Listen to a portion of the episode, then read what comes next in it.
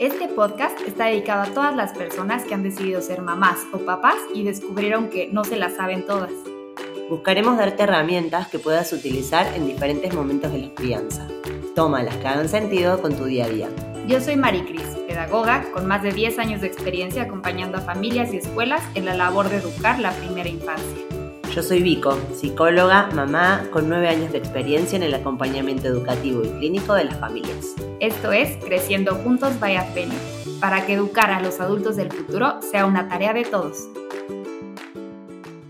Hola, hoy me da mucho gusto recibirlos a nuestro podcast de Creciendo Juntos by Advenio. Yo soy Mari Cris y el día de hoy les voy a presentar a alguien muy especial para nosotros en Advenio porque es nuestra terapeuta ocupacional. Para los que no saben qué es una terapeuta ocupacional, ahorita nos va a contar ella, pero ella nos, acompaña, nos ayuda con el acompañamiento en cuanto a desarrollo, en cuanto a habilidades, nos ayuda acompañando a las maestras y a las familias. Entonces, va a estar bien interesante este capítulo de hoy. Hoy queremos abordar todo lo que es desarrollo en el primer año de vida. Entonces, obviamente no podemos entrarle a detalle a cada parte porque es un tema bien extenso, pero este, queremos como aclarar algunas de las dudas que hemos visto que son de las que más se repiten. Y este, algo que es bien importante contarles es que vamos a tener una serie de entrevistas. Hoy está con nosotros Itzel, Itzel que nos va a contar y que es experta en esto. Ahorita les cuento un poquito de ella, pero luego vamos a tener otros temas con expertas en cada uno de esos. Entonces los invitamos a ir a nuestras redes. Si tú tienes la como la curiosidad o te gustaría que tocáramos un tema específico, te invitamos a que nos cuentes en nuestras redes. Y ahora sí les presento a Itzel. Ella es nuestra terapeuta ocupacional en Advenio. Ella estudió en la Universidad del Teletón y tiene experiencia en el, especialmente en el enfoque de reinserción a la vida y en estimulación sensorial. Bienvenida, Itzel. Gracias, muy, muy contenta de estar aquí y estoy muy emocionada por todas las preguntas. Oye, Itzel, para empezar y para todos los que, porque bueno, yo antes de entrar al mundo de, infancia y de primera, este, de desarrollo, yo no sabía que era terapia ocupacional. Entonces, ¿nos cuentas un poquito qué es? Sí, claro. Me siento con responsabilidad de contarlo correctamente porque creo que es una carrera relativamente joven. Sí. Y hay muchas personas que ni han escuchado el término y cuando lo escuchan siempre es como de, bueno, pero ¿qué es eso? Entonces lo voy, lo voy, a intentar decir de un lenguaje más popular para, para que nos entendamos. La terapia ocupacional es como, es una rama de la salud que se encarga de la prevención y bienestar de las personas a través de la ocupación. Pero en, este, en esta eh, realidad hay como muchas áreas de enfoque en donde puede eh, participar un terapeuta ocupacional, pero a grandes rasgos esa es la definición. Y se depende mucho de la etapa en la que, el, de vida, ¿no? En la que estamos Exacto. Depende de la etapa y el ámbito. Se dirá que lo dividiría en esos, en esos aspectos. Claro, sí, porque, o sea, bueno, a mí me fascina terapia ocupacional porque tiene que ver mucho con diferentes momentos de la vida. O sea, por ejemplo, ¿no? si hablas de un adulto, pues es el trabajo. Si hablas de, de, ambientes, pues que el ambiente cumpla con la con el con la razón por la que existe, ¿no? Sí, correcto. Y pues en infancia trata mucho sobre juego y sobre integración sensorial. Cuéntanos un poquito. Sí, justo en, en Advenio la parte que, que, tengo activa, como decía Cris, es esta parte de desarrollo motor y de integración sensorial. Creo que es eh, la parte a la que me enfoco. Y justo es mucho ver a través del juego cosas que me saltan, que, que podemos intervenir con algunas herramientas y mucho meter esta parte sensorial, hacerlo como muy consciente que también es relativamente, relativamente nuevo todo esto de sensorial, ¿no? Antes era, pues no sé, como que sí se sabía, pero no se hacía de, manera directa o con un objetivo claro, sino como que pues nada más pasaba la vida y así tocaba que, que se interviniera de manera sensorial. Sí, y o sea, la integración sensorial tiene ver, que ver mucho con cómo interpretamos lo que hay en el mundo, ¿no? Cómo pasa por nuestros sentidos y cómo nos enteramos. Y, y, pues antes como que era mucho de, ah, bueno, el niño gatea y luego camina y luego hace no sé qué, y después nos empezamos a preguntar desde las neurociencias principalmente, ¿no? O sea, ¿qué pasa antes de eso y cómo el niño empieza a querer moverse y a querer explorar y a querer, y entonces fue cuando surgió este tema de integración sensorial. Y sobre todo, ¿qué pasaba cuando un niño no gateaba como el resto? O sea, ¿qué pasa que este niño se está desplazando, no sé, de pompas? ¿Y por qué no está interviniendo todo sus piernas, eh, rodillas al piso, manos? O sea, que era como esta parte que estaba como en el vacío del saber por qué, o bien cómo se podía ayudar a que hubiera, pues no sé, el gateo más adecuado o correcto. Y a mí me gusta que cuando empecé a estudiar de estos temas, de repente yo veía manuales de estimulación temprana viejitos, ya de muchos años, y era como mucho de mano izquierda, mano derecha, mano derecha, pie izquierdo, no sé qué, o sea, cruza, no sé, y de repente ya la integración sensorial es más que el niño explore, que el niño busque, que, que, se da de manera natural y, eso a mí me encanta. Sí, a mí también, sí.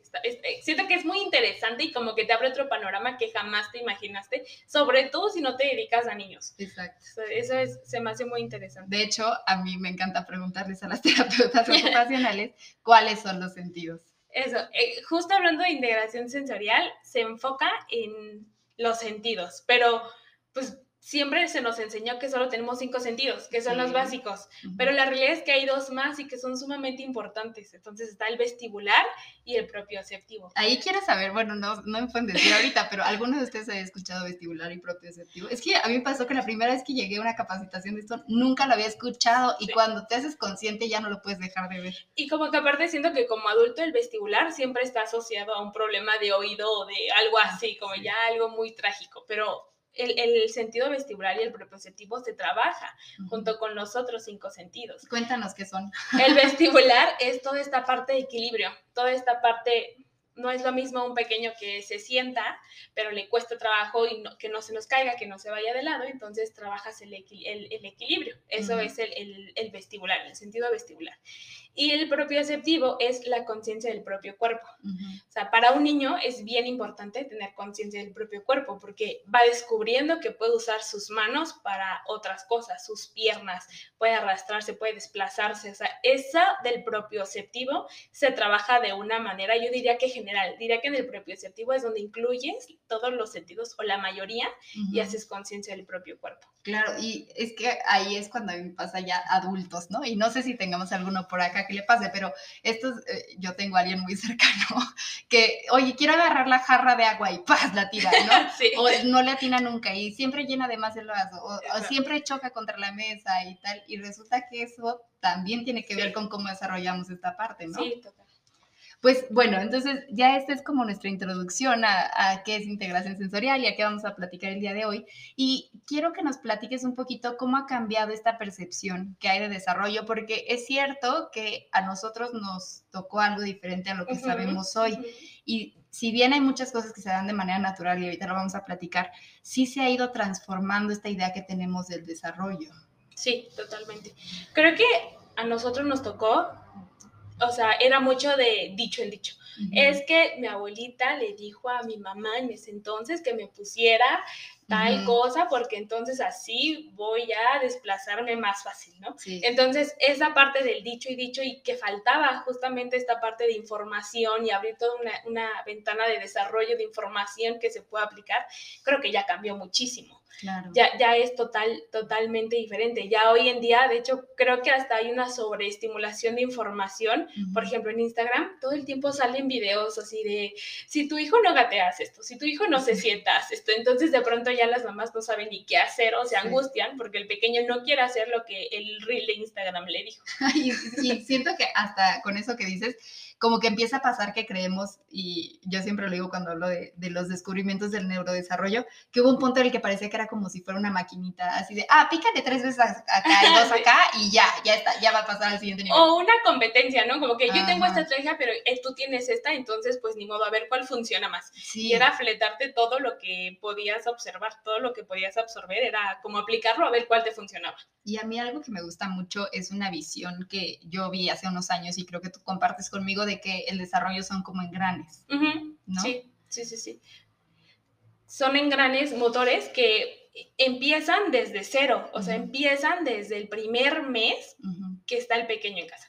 Desde ahí empiezas tú a observar como papá cómo va evolucionando su movimiento, cómo él va entendiendo, ya no solo motoramente, hablaba cognitivamente, eh, a nivel de audición, cómo va comprendiendo eh, no sé, el, la voz de mamá, cómo la identifica, cómo descubre que puede moverse más, cómo descubre que puede eh, armar una, una, sonaja, agarrarla y hacer un sonido, o sea, toda esta parte de engranes motores, la verdad es que se da todo a través de la observación y un poco de la estimulación. Claro, y a mí lo que me gusta mucho entender que estos son engranes es que antes creíamos que era lineal, ¿no? Así de, el niño camina, digo, gatea, luego camina, luego, y antes de eso se tuvo que sentar y antes de eso tal. Y ya creíamos que ese era como el caminito que el niño tenía que recorrer. Y en engranes entendemos que es un ser integral y que, por ejemplo, la parte motora de repente el niño gatea y se despierta la parte emocional de, por ejemplo, no sé, angustia y separación. Y eso genera que desarrolle una habilidad comunicativa que es hablarle a mamá de tal forma o las señas. Y eso hace que entonces se sienta seguro y pueda desarrollar. Entonces como que todo se va generando, ¿no? Y, y creo que en esto de que antes se creía que era lineal, ya ha cambiado, porque ahora ya se habla del movimiento libre, de la exploración, de déjalo que explore y que él solito se dé cuenta, o tú ayudarle, darle las herramientas, pero ya no es tan lineal como antes, que hablábamos de que es que a cierto mes, a tal, casi casi a tal día, estás hablando, tu, tu, niño ya tiene que lograr eso. Entonces era como todo, todos nos espantábamos y entrábamos como en una crisis si no lo lograba. Entonces ahora ya se habla mucho de cómo el niño puede llegar a ese punto por sí solo y que no necesariamente tiene que ser a un mes en específico. Si bien sí hay como una, pues no sé, una guía de, esperamos que haga el niño en el primer año, sobre todo, que es muy importante, pero ya no es como tan específico. Claro. Oye, Itzel, antes de que sigamos con esta parte de teoría, me gustaría preguntarte para que podamos conocerte un poquito más. ¿Por qué decidiste entrar a este camino? Pues yo estudié, bueno, empecé porque tuve un evento muy familiar. Mi mamá tuvo un mini infarto, entonces perdió todo el movimiento del lado izquierdo del cuerpo. Todo, todo, así, todo, no, ni caminar del lado izquierdo era muy chistoso porque solo era el lado izquierdo. chistoso, sí, sí, sí. Entonces fue cuando, obviamente, con los doctores y tal, nos dijeron necesita terapia física en un principio, que es la más conocida, creo ahora pues empezamos a buscar eh, eh, terapeutas físicos, encontramos a uno y bueno, yo dije, ay, fui, acompañé a mi mamá, hice todo este proceso de acompañamiento con mi mamá y me pareció, wow, así yo decía, no, las herramientas, lo que tenían, los ejercicios que le mandaban, y yo decía, qué padre. Entonces, primero empecé como de, quiero estudiar terapia física, pero en el camino, en ese proceso de encontrar universidad, me topé con la terapia ocupacional, que me explicaron, oye, pero la terapia ocupacional es esto, y la reinserción, y los niños, y no sé qué. Y entonces me, me atrapó más. Y ahí fue cuando decidí hacer el cambio de terapia física a ocupacional. Súper. Pues bueno, era para conectar un poco contigo. Oye, este, bueno, ya hablamos un poco cómo se da el desarrollo de manera global y que son engranes, pero ¿qué tanto se da de manera natural y qué tanto hay que intervenir? Porque tú ahorita decías como el movimiento y la exploración, pero ¿qué rol jugamos entonces nosotros? Creo que siempre se ha dado de manera natural, antes y ahora también. Claro. Solo que ahora hay más información.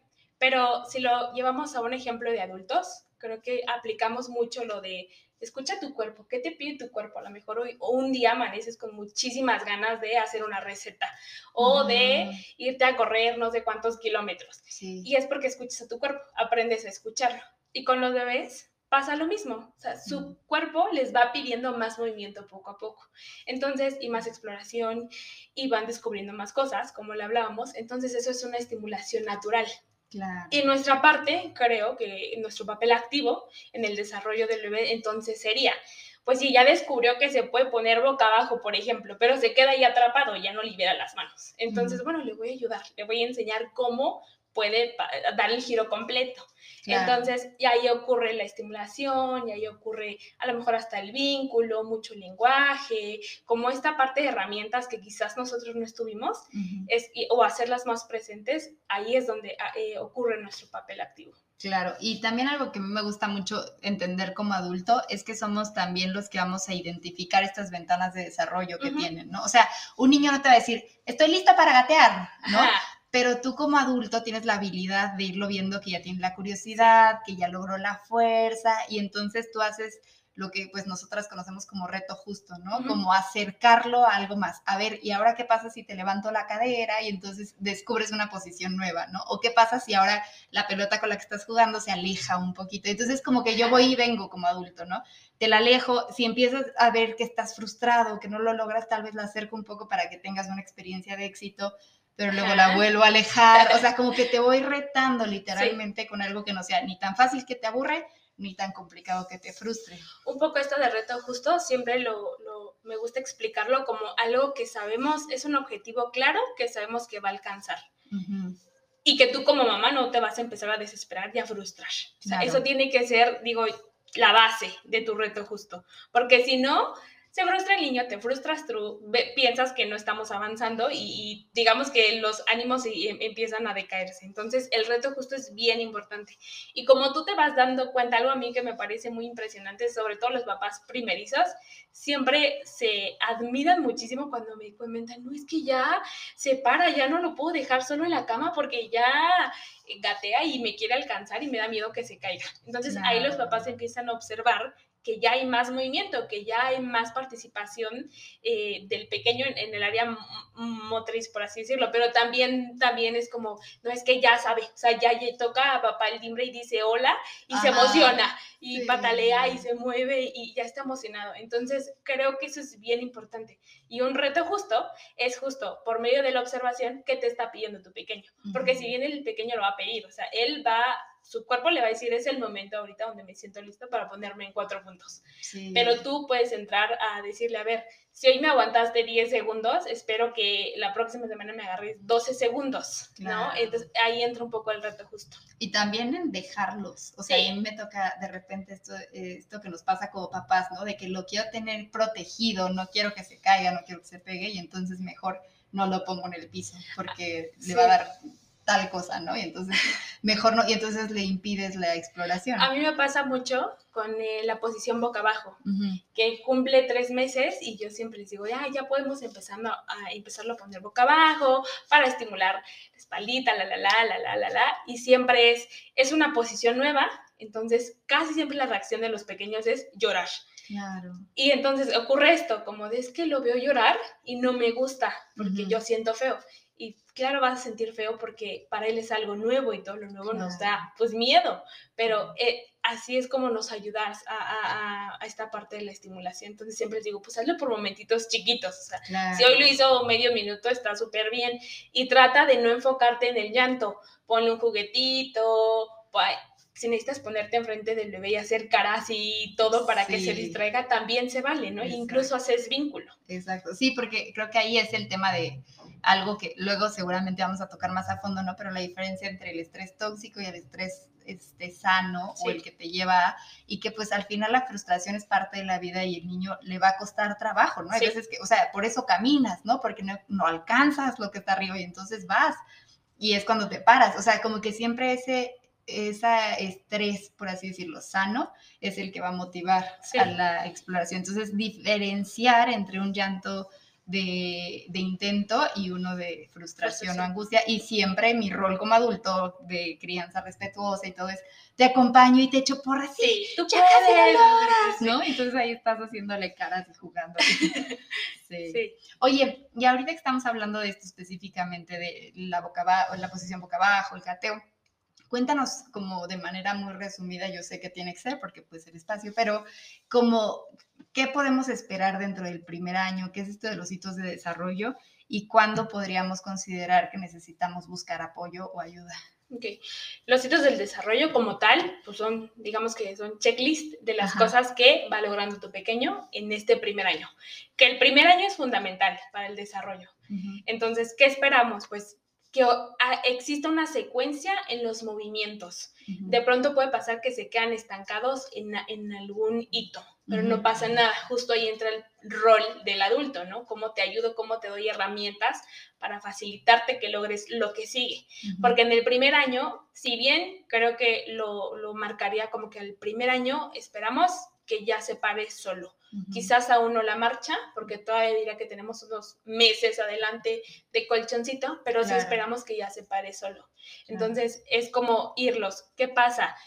tres meses ya lo pongo boca abajo y luego ya puede hacer medios giros, después a lo mejor ya puede hacer los giros completos, después ya sigue ponerse eh, a lo mejor en cuatro puntos y ahora ya se puede arrastrar, ya él solito se desplaza, es como ir viendo un, un avance secuencial. Sí. Te puedas decir, ah, ok, ya lo que sigue entonces ahora después del gateo es que se empiece a parar solo. Y ahí se hace bien importante algo que, o sea, tú dices, el, al año vamos a ver que se esté parando, pero no porque el objetivo, por así decirlo, del año sea, que sea pararse, esto que nos ha llegado a pasar, ¿no? La mamá que dice, es que tiene dos años y medio, pero si lo paro se para. ¿no? Entonces ya creen que ya se adelantó en lugar de seguir esa secuencia de la que habla. Por lo contrario, creen que ya se atrasó. Es como que, no, pues es que ya tiene, no sé, seis mil y medio y no, no veo que se siente. Pues sí, pero ya lo logra, o sea, nada más le falta trabajar el equilibrio, pero él ya tiene la forma del sentado, ya nada más es como eh, pulir lo que le falta. Claro. A mí algo que me sirve mucho cuando algún papá está con una preocupación, ¿no? De tal vez no gatea, yo me voy una atrás, ¿no? Bueno, a ver qué tal está logrando el giro, o qué tal está logrando el sentado, o la posición boca abajo. Y ya que encuentras la que es la que le costó trabajo, entonces reforzar esa, ¿no? Para ayudarla a la línea, por así decirlo, de ese desarrollo. Oye, y dentro de este, o sea, estos hitos, ¿cuándo dirías que es bueno pedir ayuda o, o cuándo crees que un papá pueda, pues, como tenerlo como un foco? Yo creo que la ayuda se, pide eh, cuando ya viste que pasó mucho tiempo y sigue estancado en, ese hito. O sea, tú como mamá ya hiciste todas las herramientas que pudiste, ya le diste muchos materiales sensoriales, ya le hiciste ejercicios, ya seguiste las recomendaciones y aún así sigues viendo que está estancado, entonces ahí sí diría, quizás puede ser un foco rojo. Y que este foco rojo no significa algo atador o que te vamos a atar a un diagnóstico, para nada. Simplemente a lo mejor no le estamos dando en el clavo, como tú dices, o nos regresamos uno antes para pulir ese y entonces ya ahora sí nos vamos para lo que sigue. Entonces ahí creo que podrías decir que hay un foco rojo. Claro, y es que algo que a mí me gusta esta, de pensarlo así es como cuando estabas en la escuela, ¿no? Y ya estaban en la multiplicación, pero que la verdad es que tu duda era la suma y entonces ya no logramos la multiplicación. Y entonces hasta que llega alguien y dice, a ver, vamos a ver en qué punto te quedaste y te ayuda, entonces ya lo demás se libera. Entonces hay muchas veces que pasa eso en lo sensorial, ¿no? Sí, sí, sí, totalmente. Oye, y bueno, em, ya teniendo como un poquito de información de los hitos que queremos lograr y ya que hablamos un poquito de esto del reto justo, eh, me gustaría como otra vez regresar a, a nuestro rol. Por ejemplo, eh, el rol que tiene el juego dentro del desarrollo yo sé que es muy importante, ¿no? Y hay veces que como papás pensamos en juego y pensamos en la casita y la cocina y el niño jugando juego simbólico o diciendo yo voy a ser la mamá y el papá. y el juego se puede ver de diferentes formas a través del desarrollo, ¿no? Sí. Y yo creo, o más bien me gusta decirte mi planteamiento, que parte de nuestro rol como adulto es asegurar que nuestro niño tenga estos momentos de juego y darle esa importancia, ¿no? ¿Tú qué dirías de eso? Yo creo que de fondo, el, el, y, lo digo así, creo que el único, la única responsabilidad de un niño siempre es solo jugar. Obviamente van creciendo y van más responsabilidades, pero hablando específicamente del primer año, es su única digamos, responsabilidad o lo único que podemos esperar como de él, una parte más presente, es el juego. Pero ahí ocurre nuestro rol como papá, pero ¿cómo juego con él? ¿Cómo le hago, ah, cómo intervengo con mi pequeño para que solo juegue? Porque de pronto pasa, es que está bien chiquito y todavía no juega. Y entonces ya cuando ya esté grande voy a empezar a jugar con él a la cocinita o a los carritos. No puedes jugar con él desde ahorita. Entonces hay muchas herramientas. También pasa que de pronto, y está muy bien el material, pero a veces le queremos comprar como muchos juguetes que son carísimos y que la verdad es que a veces les llama la atención la caja de cartón que está ahí en el cuarto que se quedó botada. Entonces, creo que es más bien agarrar esas herramientas y hacer una mezcla entre, entre que jugamos, entre que te hablo y hacemos vínculo y te enseño lenguaje y cognitivamente veo que entonces reconoces colores, que identificas ya personas, que identificas formas y también te ayudo a lo motor, todo a través del juego.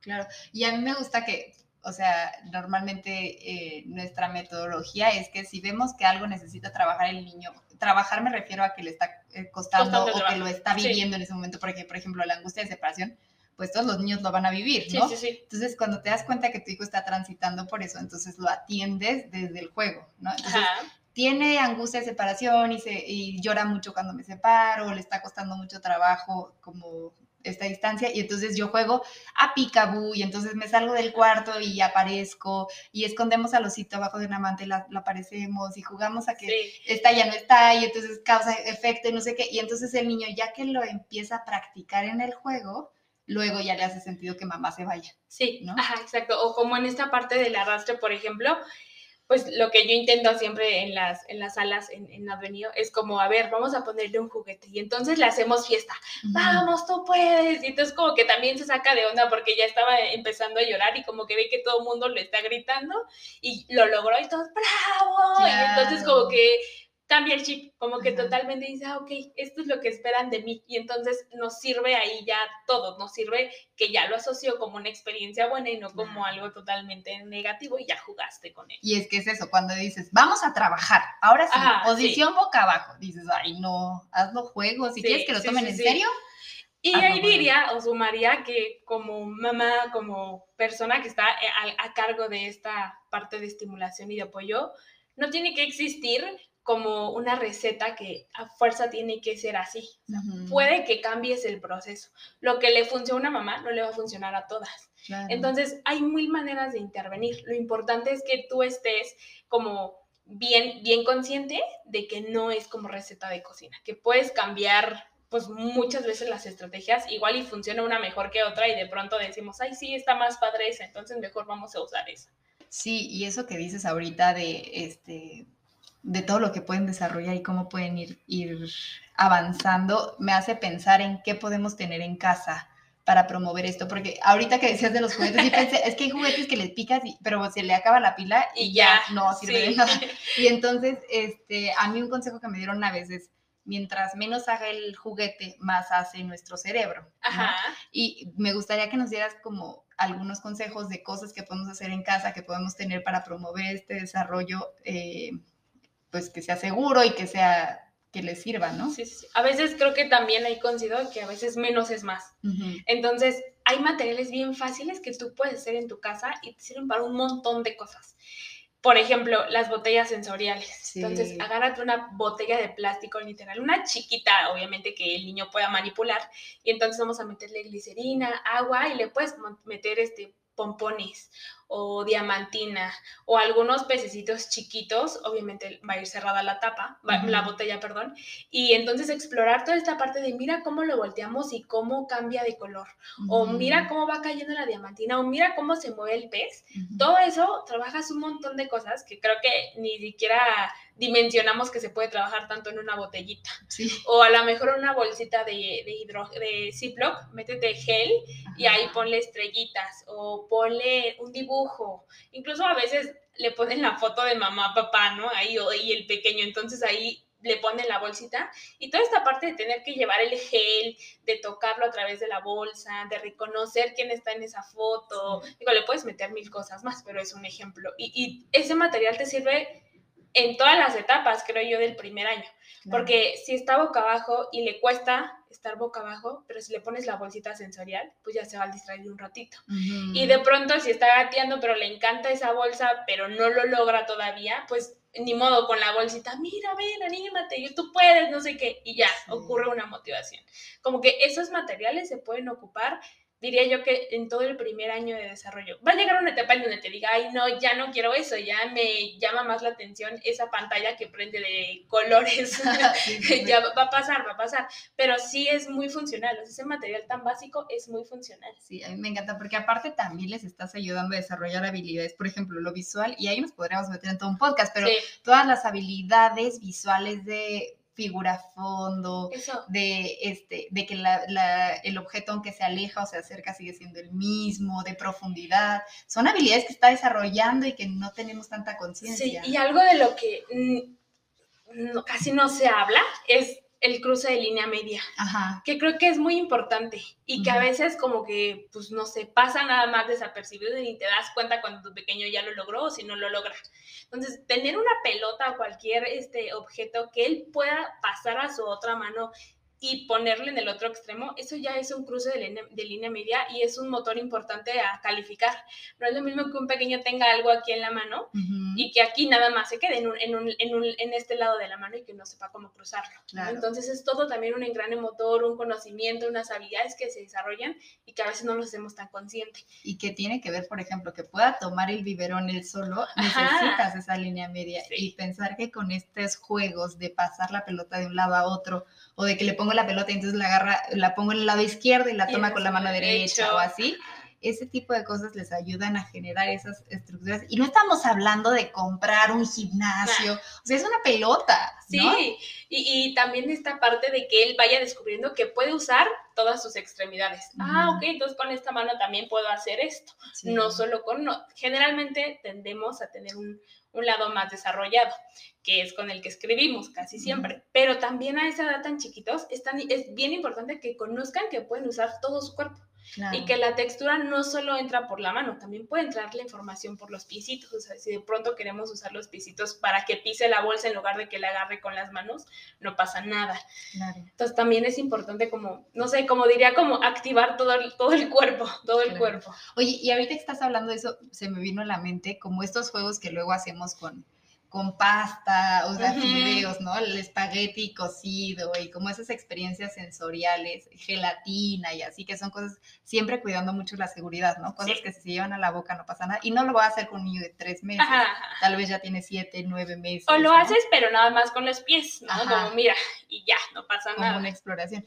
Pero como que ese tipo de experiencias sensoriales, algo que a mí me sirvió mucho fue que me explicaron, no es meter al niño, ¿no? A la textura, es presentársela, generar curiosidad y que el niño con este movimiento que tú dices, movimiento libre de mis extremidades, vaya acercándose a la experiencia. Y sabes qué pasa, y ahí me pasa en todos los centros, es que no es lo mismo que yo lleve una bandeja de espaguetis de colores, que yo digo, me quedaron padrísimos mis espaguetis de colores, les van a encantar, y que de pronto llegas y uno lo ve y se aterroriza y empieza el llanto de solo verlo. Entonces, no es lo mismo que yo llegue con mi bandeja enorme a que a lo mejor en, el piso les pongo poquito. Y mira qué es, y lo tengo aquí conmigo. Y vamos a tocarlo juntos. Y mira, no pasó nada, y cómo se siente, y de qué color es, y mira, y se cae, y se estira, ¿no? Como mucho verbalizar lo que está pasando. No es lo mismo a que si yo lo meto de lleno, que hay niños que ya ni necesitan eso, ya solitos van y se meten solos y quedan todos en embarrados, y está muy bien. Pero mientras al que no, no pasa nada, hay que trabajarlo. Y algo en la parte sensorial es que siempre también digo, es que hay que ir de menos a más. Porque si su primera experiencia es con la gelatina que está viscosa, que está que se queda que se queda, va a decir qué horror, pero si empiezas, no sé, con una semillita o con una telita, pasársela por el cuerpo y esta parte, pues va a ser muy diferente la experiencia y la apertura que él tenga esta parte sensorial. Sí, esa me encanta y, o sea, para que también entendamos un poquito la razón por la que los acercamos a estas experiencias, es porque se está desarrollando toda la curiosidad, este entendimiento del cuerpo del que tú hablabas y luego hay mil cosas, eh, como tú decías, conectadas, ¿no? Que el niño pueda lograr la escritura tiene que ver con que haya logrado la fuerza en la muñeca y que gateara y que lograra tomar un espagueti, ¿no? Y no todos en bola y que pueda maniobrar con los dedos, o sea, todas esas experiencias lo que estamos haciendo es llevarlas a una situación sensorial y de juego, sí, ¿no? Sí, sí, sí. Oye, y bueno, ahorita vimos que sí, pero eh, nos han llegado muchas dudas en los centros y también, pues cuando te dedicas a esto, la gente te busca y hay como ciertos tabús o ciertas dudas de si, si usarlo o no usarlo. Entonces me gustaría aprovechar que estás aquí. Dime, dime. Hay una que es la andadera. ¿La recomiendas o no la recomiendas? No, ya tiene, no la recomendamos creo que ya tiene muchísimos, bueno, muchísimos años, pero ya tiene un tiempecito que ya incluso los pediatras ya dicen andadera no, ortopedistas ya también andadera no. Y creo que hay muchas razones. La principal es porque da una falsa ilusión de que ya el pequeño quiere caminar, cuando no es cierto. Es así. Y creo que hasta antes era costumbre. Yo usé andadera. o sea, antes era casi costumbre que todos teníamos que tener nuestras andaderas. Y había unas más padres, ¿no? Que traían cosas que giraban y luces y tableros. Pero ahora ya no, porque da una falsa ilusión de la marcha, del caminar. Lo que ocurre en realidad es que hay una postura forzada. El arco del, del, asiento de la andadera es muy grande. Entonces, poner ahí un niño cuando su musculatura y sus huesos aún no están totalmente fortalecidos, pues entonces genera pues, unas piernas más, más, más abiertas, más arqueadas. Y en realidad el niño no camina, solo anda de puntas por toda la casa. Entonces tampoco está haciendo ningún contacto real con el piso. Solo anda de puntas forzando sus pies. ¿no? Entonces eso no, la andadera ya no, ya no. Aparte, no bloqueamos esta parte de que use las piernas del movimiento libre. Y el niño se desplaza fácilmente, sí, pero con la andadera. Y, él, no hace ningún esfuerzo más que arrastrarse de piernas. Todo el esfuerzo lo hacen las llantas de la andadera. Y aparte la cantidad de accidentes que genera. Este, oye, hacerlos taquito, envolverlos de taquito. ¿Qué tienes de Oye, es que muchas mamás que todavía dicen como hay que hacerlo taquito. No estoy en contra, pero creo que solo por momentos muy específicos. Claro. Si tú dices, todo el tiempo lo tengo de taquito porque me da miedo que se me caiga, pues ahí sí diría no, porque pues el movimiento libre, lo que estamos diciendo, la exploración. Si me dices, no, pues es que me acostumbré a dormirlo de taquito, bueno, ok, solo va a ser en la siesta, pero ya hay recursos, incluso la otra vez hablamos de un... Eh, como un costalito, una pijamita que es como costalito, y ahí meten a los pequeños y tienen como mucho movimiento para moverse dentro de este costal, pero sigue siendo movimiento libre. No es que estén totalmente amarrados, digamos, a una cobija, a una tela en este caso. Sí, sigues llenando la necesidad de, calentarlo, pero con libertad. y también la del taquito, a mí lo que me pasa es que, este, o sea, está bien si así hay una etapa, ¿no? En los recién nacidos en donde les sirve sentirse contenido, pero el problema es cuando, y lo decíamos en algunos otros capítulos, ¿no? Cuando no te quieres dar cuenta de que ya creció y entonces le sigues haciendo el taquito y tu hijo de repente ya no quiere o ya necesita otra cosa y tú no, es que el taquito te calmaba. Sí, eso, y justo me ha pasado como que hay niños que están en el llanto, que ya se caen de sueño y entonces es como de, a ver, ya, te voy a hacer taquito porque así te duermes. Y el niño a un taquito está haciendo así, parece chaleco de fuerza, y el niño está queriéndose salir y forcejeando. Ya no se duerme así, ya perfectamente lo puede dormir sin su cobijita o que no esté hecho taquito. Incluso empiezan a descubrir formas de dormir. Claro. Y eso está padrísimo. Oye, este, también hay unos que he visto en el mercado que más que bouncer tal cual, es estos que lo mecen y en diferentes ritmos y velocidades y automáticos. Ajá, ¿qué opinas de ese? Pues no estoy en contra tampoco, pero siento que solamente en momentos específicos y no todos los días. Claro. O sea, sí creería que solo en un caso de emergencia. O en un caso, no sé, si con acostarlo ahí te permite que tú hagas la comida, está perfecto, no pasa nada. O que tengas un tiempo para tomarte una junta, no pasa nada. Pero hacerlos tan dependientes de, de específicamente ese bouncer que tiene movimiento, que incluso creo que hay como que a veces va más lento y luego va en circulitos y tú descubres cuál le gusta a tu pequeño y todo eso. Los, lo único que pasa es que se hacen dependientes porque está padrísimo estar sintiendo todo el tiempo, no sé, que te hagan piojito o que te estás moviendo, para muchos está muy padre pero ¿qué pasa cuando quitas ese estímulo? O sea, ¿cuál es la realidad? Que en algún punto van a depender totalmente de eso. Claro, y algo que me gusta pensar a mí es que cuando lo consideras un sustituto es cuando no se recomienda, ¿no? O sea, en vez de yo cargarlo, lo pongo en el bouncer, pues ahí es en donde estás perdiéndote la oportunidad de generar un vínculo y una estimulación natural. Sí, ajá. Por un aparato que lo cubre, sí, ¿no? Sí, sí, sí. Oye, este, también he visto algunas veces que venden, o sea, entiendo que hay niños que lo necesitan, pero hay otros que no y de todas formas lo usamos, como tipo el casco o la mochila protectora o este tipo de cosas que lo que hacen es protegerlo. en la teoría es como protegerlos de, de, que puedan explorar con libertad, pero realmente creo que no es tan recomendable, ¿no? Creo que solo los limitamos. O sea, yo eso sí no lo recomiendo para nada por muchas cosas. La principal es porque en realidad lo único que haces es no darle el espacio para que reconozca eh, qué, puede, qué pasa si se cae. Y no estamos hablando que se caiga de una altura grave, ¿eh? estamos hablando que se vaya para atrás porque no tiene el equilibrio correcto. Sí, o que está gateando y se le va, y la, se cabeza, va la cabeza. Pero es normal, porque si entonces empezamos a bloquear o a impedir que esto pase, nunca va a tener las herramientas para saberse cómo parar solo. Nunca va a descubrir que entonces, en lugar de dejarse ir con toda la cabeza, va a meter las manos.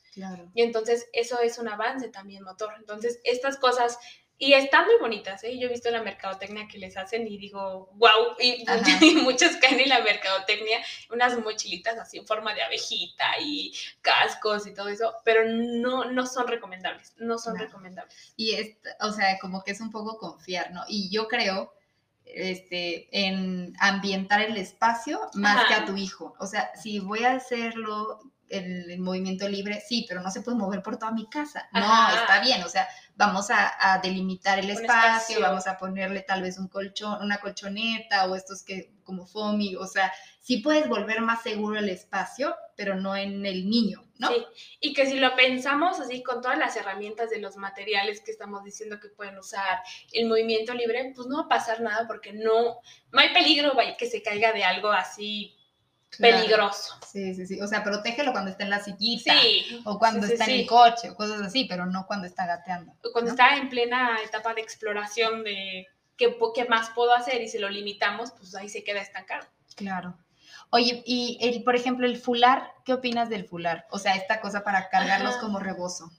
Antes había un rebozo, bueno, todavía existe el rebozo, que la tela pues es más gruesa, no es una tela incluso a veces irrita o raspa, ¿no? Entonces, esa no, no, no me parece que sea la mejor opción. Hay fulares hoy en día que son ergonómicos. Entonces, al hablar que es ergonómico, pues justamente trata de que la postura ya va a ser adecuada, la que necesitas. Sí, el fular está bien, pero creo que en los primeros meses es más importante porque ocurre esta parte del vínculo, mamá e, e, e hijo. Entonces, pues tenerlo de frente, en contacto más cercano, este, que reconozca tu cara, tus manos, no sé, incluso a qué hueles es muy importante. Ahí sí lo recomendaría, pero también no por mucho tiempo. Hay una etapa en donde pues ya el fular no pasa nada si lo bajo y empiezo a caminar con el de la mano. Aunque se me caiga, se me va a caer, pero no pasa nada. Yo aquí estoy, entonces lo levanto y otra vez, y otra vez, y otra vez. Claro.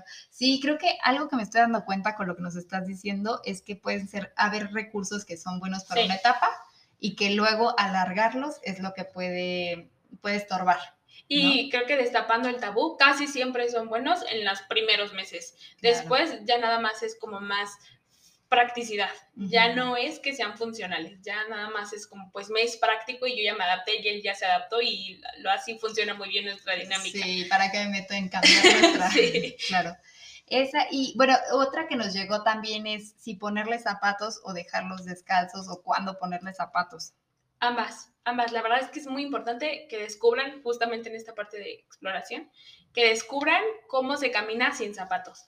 Pero también es muy importante el zapato. Entonces, ahí yo creo que podemos, cuando estamos ya en esta etapa que empieza a caminar y agarrarse y las cosas y a desplazarse, podemos jugar no sé, por ejemplo, en Ateño lo, lo, manejamos así. Aquí en la guardería, por cuestiones de seguridad, sí hay que ponerle zapatitos.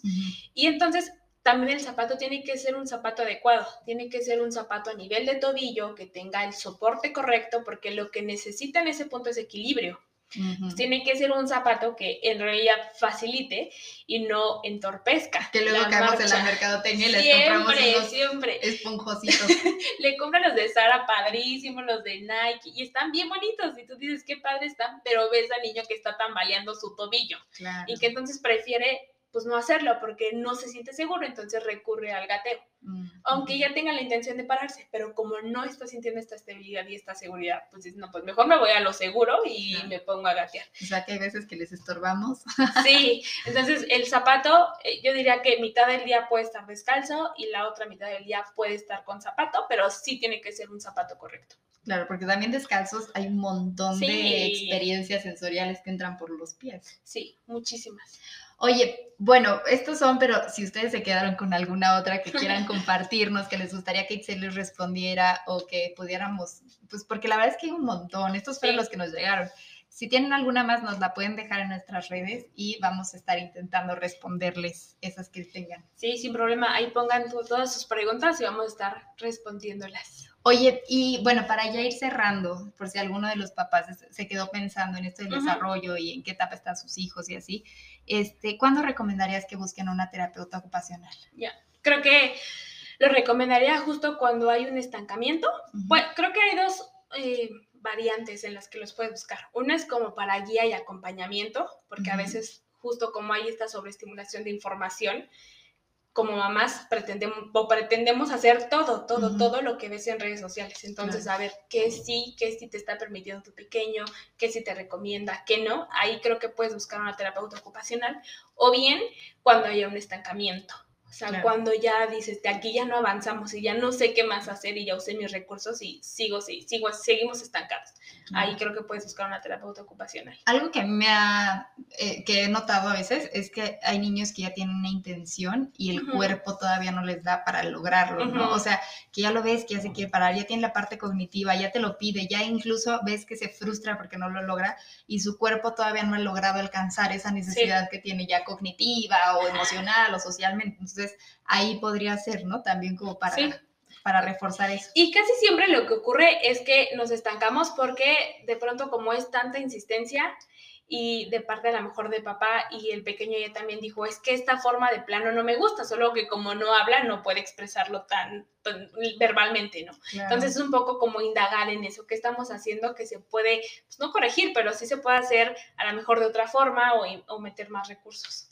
Y a mí algo que, bueno, o sea, te agradezco muchísimo que hayas estado aquí porque creo que resolviste muchas dudas, pero algo que me gustaría como dejarle a los que nos están escuchando es como conecta con tu hijo, obsérvalo, velo y ve en qué etapa está, qué está logrando, qué, qué le llama la atención, cuándo se divierte, cuándo se entretiene, qué hace cuando lo deja solo y que desde ahí conectes con él en esa etapa en la que está.